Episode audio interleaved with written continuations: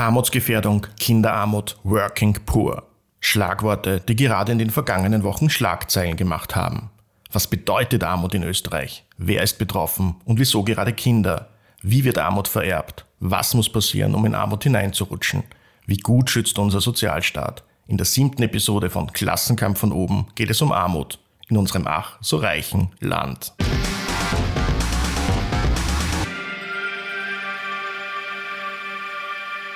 Natürlich bedeutet Armut bei uns nicht in erster Linie, die, dass man unbedingt wohnungslos, obdachlos sein muss. Aber das ist genau das Bild, was, was die meisten Menschen im Kopf haben. Wer arm ist, wohnt auf der Straße.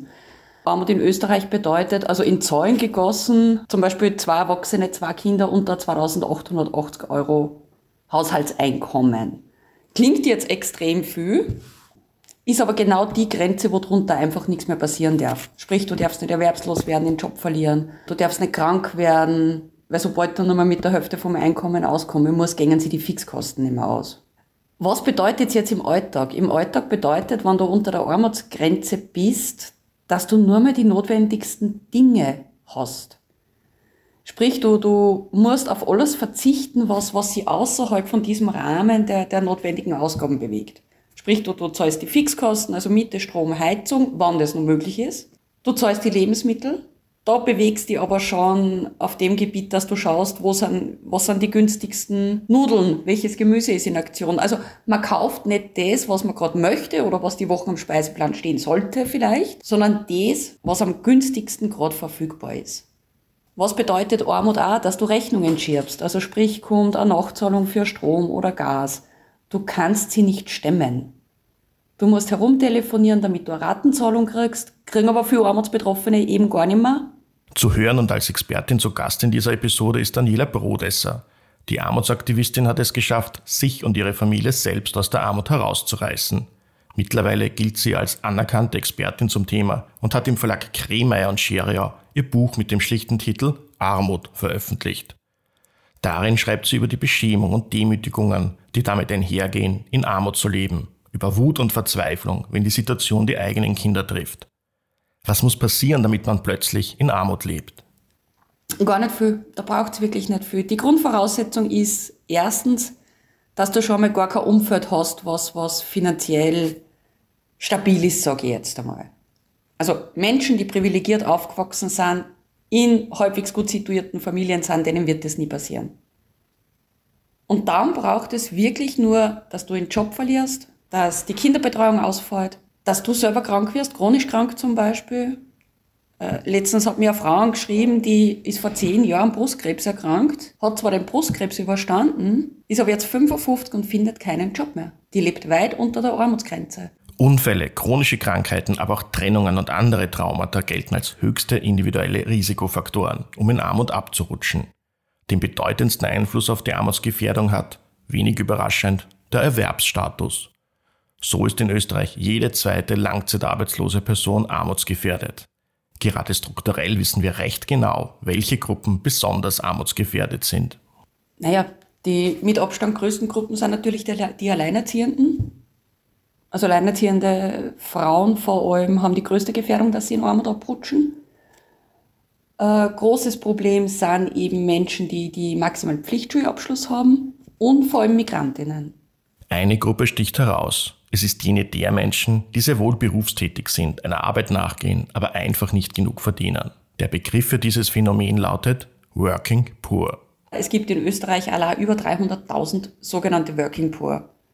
Das heißt, Menschen, die trotz ihrer Arbeit nicht über die Armutsgefährdungsgrenze kommen. Das ist egal, ob sie jetzt Teilzeit angestellt sind oder in Niedrigstlohnjobs.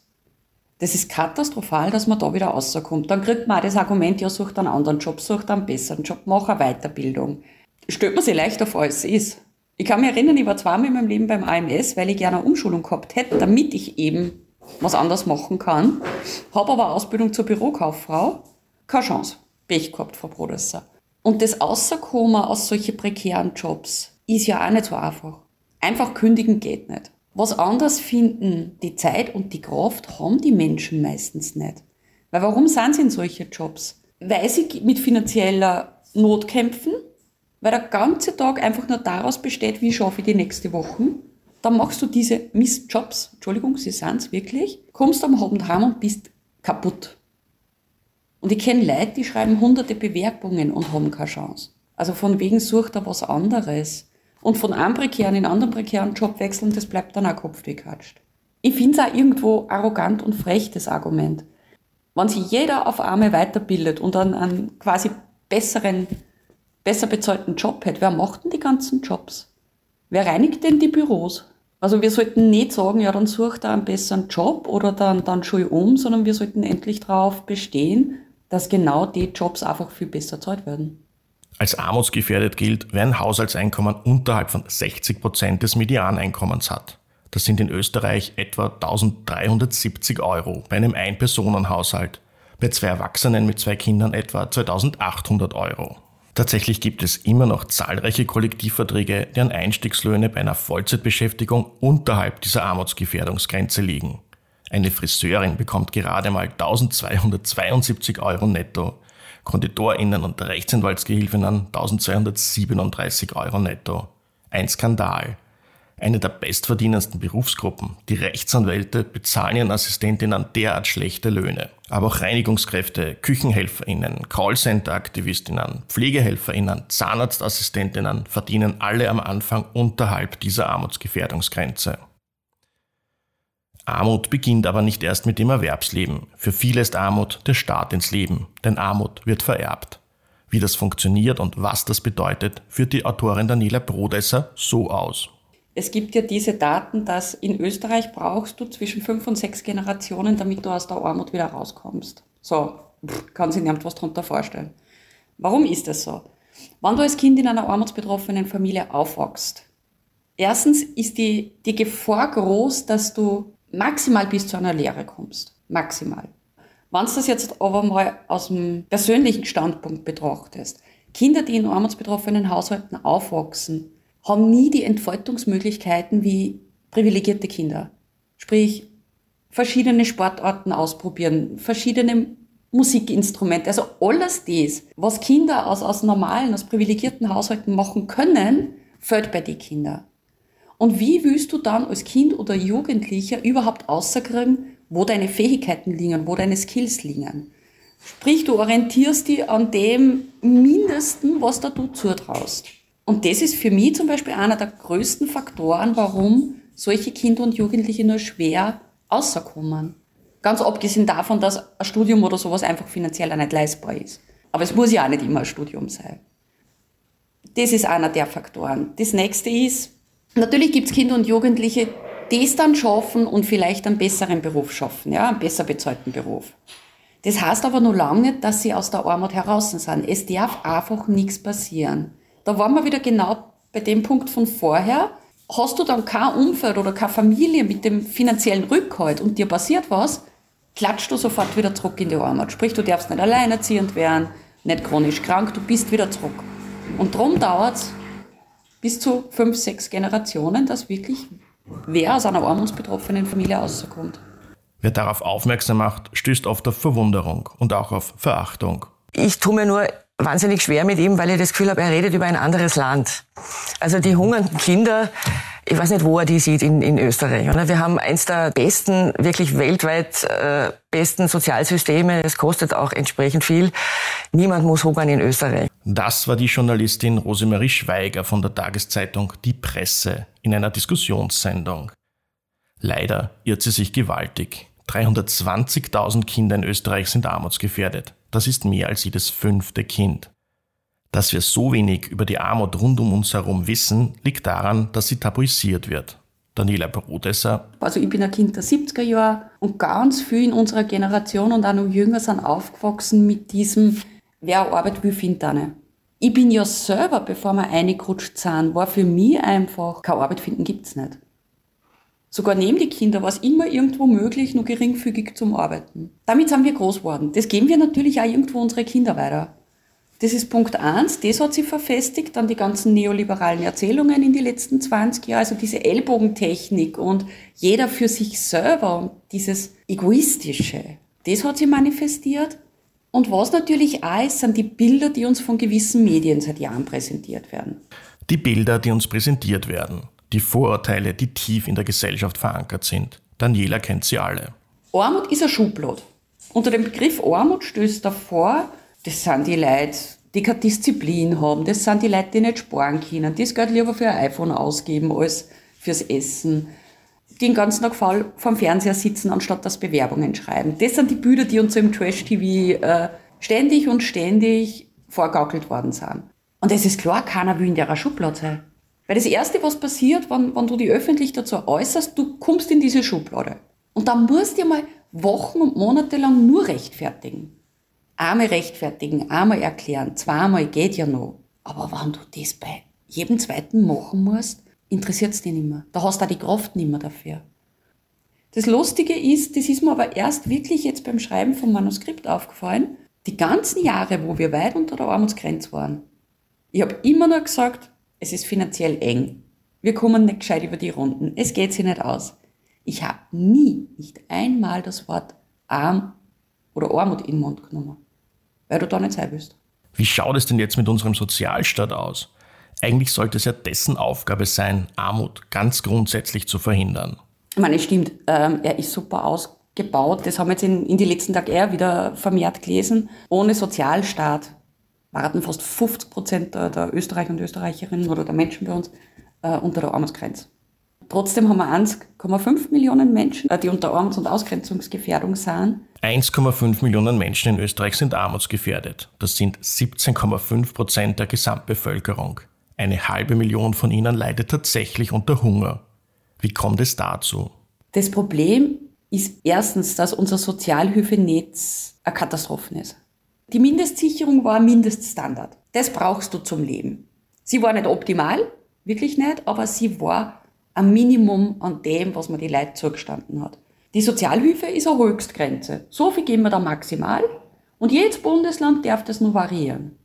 In Oberösterreich zum Beispiel, wo wir schwarz-blau haben, wird da von der Sozialhilfe die Wohnbeihilfe noch abgezogen. Das muss man sich einmal vorstellen. Leute, die wirklich nichts mehr haben. Ich habe ganz am Anfang das Beispiel gebracht mit der Familie, zwei Erwachsene, zwei Kinder ist die Armutsgefährdungsgrenze 2880 Euro. Das ist das Minimum, was man braucht in Österreich. In Oberösterreich kriegt diese Familie 1900 Euro an Sozialhilfe. Das ist fast ein Tausender Unterschied. Und dafür musst du aber nur aufs Amt gehen und das habe ich auch selber erlebt, wie du dort behandelt wirst. Du bist wirklich der Bittsteller. Du kommst davor, als kriegst du Almosen vom Staat und musst dich bis aufs letzte Hemd ausziehen. Dafür, dass du 1000 Euro unter der Armutsgefährdungsgrenze lebst. Wer in Österreich arbeiten geht, darf nicht der Dumme sein. Mit der Reform der Mindestsicherung schaffen wir mehr Gerechtigkeit in unserem Sozialsystem. Das twitterte einst der damalige Bundeskanzler Sebastian Kurz zu seiner Reform der Mindestsicherung. Was er tatsächlich geschaffen hat, ist mehr Armut. Was es jetzt brauchen würde? Daniela Brodesser hat klare Vorstellungen. Und da sage ich, da muss jetzt ganz schnell was passieren. Also Sozialhilfe kehrt wieder auf Mindestsicherung umgestellt. Das ist das Erste, was kehrt. Und sie kehrt angehoben mindestens auf die Armutsgefährdungsgrenze. Ja, und das nächste ist sowieso Ausbau der Kinderbetreuung, Mindestlöhne. Ich lache ja schon immer bei dem Argument, ja, aber es kann es ja nicht sein, dass wenn wer 40 Stunden arbeiten geht, äh, fast nur genauso wegen hat, wie wer der Sozialhilfe kriegt. Nein, das kann es eh nicht sein. Ich bin auch dafür, dass wer 40 Stunden arbeiten geht, soll leben können von seinem Job. Aber dann können wir doch nicht nach unten nivellieren. Wir müssen schauen, dass die Löhne einfach wieder aufgehen. Was geradezu unfassbar ist, dass Kinder nicht ausreichend abgesichert sind. Die Volkshilfe schlägt deshalb die Einführung einer Kindergrundsicherung vor, eine Art sozial gestaffelter Familienbeihilfe. Armutsgefährdete Familien mit bis zu 25.000 Euro Haushaltseinkommen pro Jahr würden den maximalen Betrag von 872 Euro pro Kind pro Monat bekommen. Kinderarmut wäre damit abgeschafft. Die Gesamtkosten dafür würden sich auf 4,6 Milliarden Euro belaufen. Das könnte sich Österreich leisten. Warum wird Armut, insbesondere Kinderarmut, also nicht einfach abgeschafft? Armut ist ein super Druckmittel. Armut ist das beste Druckmittel, damit Menschen jeden Job machen, aber er nur so mies ist. Das ist ja eben genau das Gleiche, ist ja meinem Mann passiert, so nach dem Motto, arbeitslos sei gibt's nicht, dann nehme ich lieber jeden Job an und sei er nur so mies bezahlt. Punkt eins. Punkt zwei, das hängt jetzt wieder mit diesen miesen Jobs an. Wer ist denn die Klientel zum Beispiel von einer ÖVP. Unternehmer, Unternehmerinnen, Konzerne, die genau an dieser Ausbeutung durch prekäre Jobs verdienen. Naja, no, na, nicht. Wessen Politik werden die machen? Wessen Wünsche werden die erfüllen? Nicht die der Armutsbetroffenen. Also da geht's wirklich nur darum, wessen Interessen werden vertreten und das sind halt die der oberen 10% und nicht die der unteren 14,5 Und Punkt drei ist, und das wirfe ich einer inzwischen wirklich vor, ich glaube, dass da wirklich eine, eine Verachtung ist. So nach dem Motto, wir sind was Besseres, ihr sollt gefälligst da unten bleiben. Wir wollen, dass ihr gespürt, ihr seid nichts wert. Und jetzt beschäftigt ich mich doch seit fünf Jahren damit, und ich komme immer wieder auf den Punkt, es ist pure Verachtung. Pure Verachtung und politischer Unwille sorgen dafür, dass Armut in Österreich nicht einfach abgeschafft wird. Natascha Strobel analysiert nun, mit welchen rhetorischen Tricks und Strategien Armut für den Klassenkampf von oben instrumentalisiert wird. Im neoliberalen Kapitalismus ist Armut ein eine Charakterschwäche, so wird es präsentiert. Also man muss nicht arm sein, denn wer genug leistet und wer sich nur genug anstrengt und wer es genug will, der kann alles erreichen, kann reich werden und muss nicht arm sein. Das heißt, Armut wird individualisiert und als persönliche Schwäche gesehen. Dabei gibt es aber einen Unterschied zwischen denen, die verdient arm sind und denen, die unverdient arm sind. Hier wirkt ein konservatives Charity-Prinzip. Also für die, die also wirklich arm sind und denen man, die sich auch nicht selbst helfen können, da kann man mildtätig sein, da kann man wohltätig sein, da kann man im privaten Bereich dann Spenden sammeln, da kann man sich auch PR-mäßig schmücken mit diesen Menschen. Und die anderen, die man nicht so gut PR-mäßig herzeigen kann, die haben es dann auch schon verdient und für die muss man nichts machen.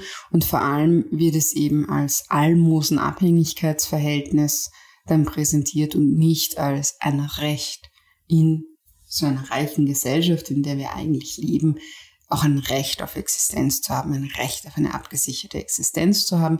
Ganz egal, ob man sich gut vor einer Kamera hinstellen kann und traurig hineinblicken kann oder ob man nicht so präsentabel ist äh, für Charity-Projekte. Das heißt, diese Unterscheidung zwischen verdient und unverdient ist eine höchst moralische, ist eine äh, in einem ganz krassen Abhängigkeitsverhältnis von denen, die das bestimmen und ist eine, die auf Mildtätigkeit und Wohltätigkeit beruht und nicht eine, die auf sozialen Rechten in einer modernen Gesellschaft beruht.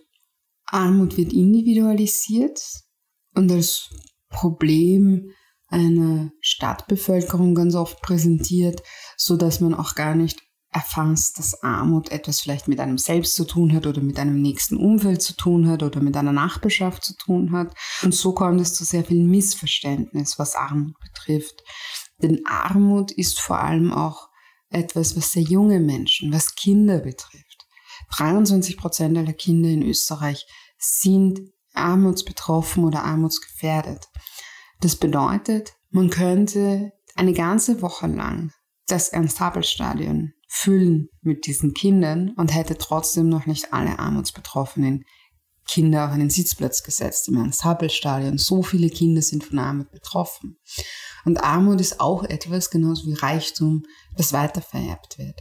Das heißt, es fängt schon an, dass diese Kinder schlechtere Chancen haben, schlechtere Bedingungen haben, sogar schon vor der Geburt, denn Armutsbetroffene Mütter, Schwangere haben schon schlechtere Bedingungen, schlechtere Versorgung während der Schwangerschaft und es zieht sich dann durchs ganze Leben. Ja, das heißt, Armut ist strukturell und hat nichts mit einem individuellen Fehlverhalten oder mit mangelnder individueller Anstrengung zu tun, denn Armut wird auch so oft mit Faulheit gleichgesetzt. Dabei ist Armut in sich schon ein Fulltime-Job. Den Kopf gerade so noch über Wasser zu halten, ist viel, viel anstrengender, als abgesichert zu leben. Dementsprechend ist es wichtig, Armut strukturell zu erfassen, auch als politische Entscheidung zu fassen. Denn man könnte zum Beispiel die Kinderarmut mit viel Geld, aber nicht unmöglich viel Geld, einfach abschaffen, indem man Kinder zumindest Kinder einfach absichert finanziell. Aber man will es nicht. Und das sind politische Entscheidungen. Wem gibt man welches Geld? Wen belässt man in den strukturellen Bedingungen, die es gibt? Und für wen ändert man Strukturen? Und auch das ist Klassenkampf von oben. Das war die siebte Episode von Klassenkampf von oben. In der nächsten Episode geht es um das Thema Bildung. Wer das nicht versäumen will, abonniert jetzt unseren Podcast. Glück auf!